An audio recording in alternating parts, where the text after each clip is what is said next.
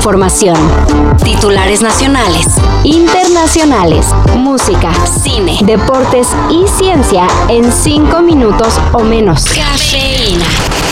Se hizo la segunda manifestación para defender al INE y para sorpresa de varios, abarrotó el zócalo capitalino.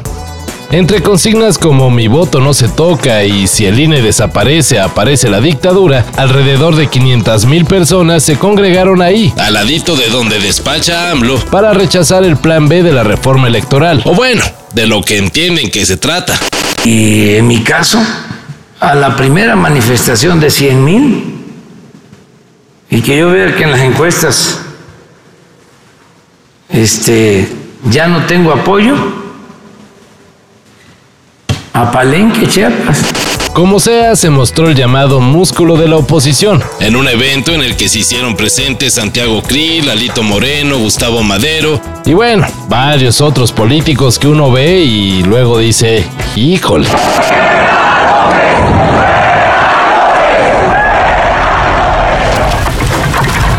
Una investigación del país reveló que la ministra Yasmín Esquivel también habría plagiado la tesis con la que obtuvo su doctorado en la Universidad Anáhuac, por ahí del 2009. ¿Otra vez tú acá? ¿Por qué me entiendes? ¡Caramba! ¡Ya no sé qué hacer contigo! Según el diario español, de las 456 páginas del trabajo de Esquivel, 209 tienen fragmentos descaradamente copiados de obras de dos autores diferentes. La ministra dice que no fue plagio, sino deficiencia en saber citar para dar el crédito correspondiente. El representante legal de la ministra Yasmín Esquivel, Alejandro Romano, en su réplica aseguró que las omisiones en las citas son descuidos, pero jamás una forma de plagio. La Universidad Anáhuac ni siquiera se molestó en aclarar si hubo o no hubo plagio. Se deslindó diciendo que como ya pasaron más de tres años de que se otorgó el grado a Esquivel, pues no se puede hacer nada y ni modo. La chavineta sigue desvielada. Sí, muy cabreado porque creo que hemos hecho el peor partido de la, temporada, desde mi punto de vista, sobre todo en la primera parte. Eh, nos ha faltado circulación, nos ha faltado intensidad, nos ha faltado ritmo y hoy era un día que no podíamos fallar.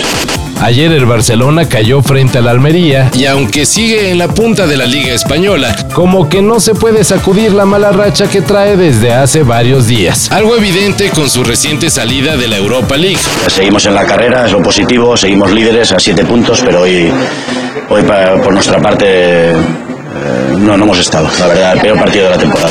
Tras el descalabro frente al Almería, Xavi no pudo más que ofrecer disculpas a la afición y acusar que algunos de sus jugadores salieron a la cancha con desinterés.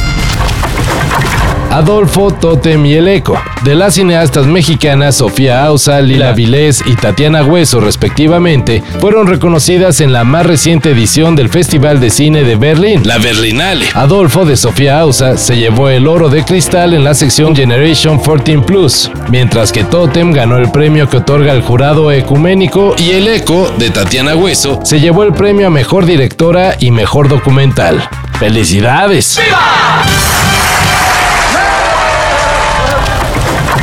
¿Qué tanto le preocupan a AMLO las marchas en contra de sus iniciativas? Pues quizá no mucho.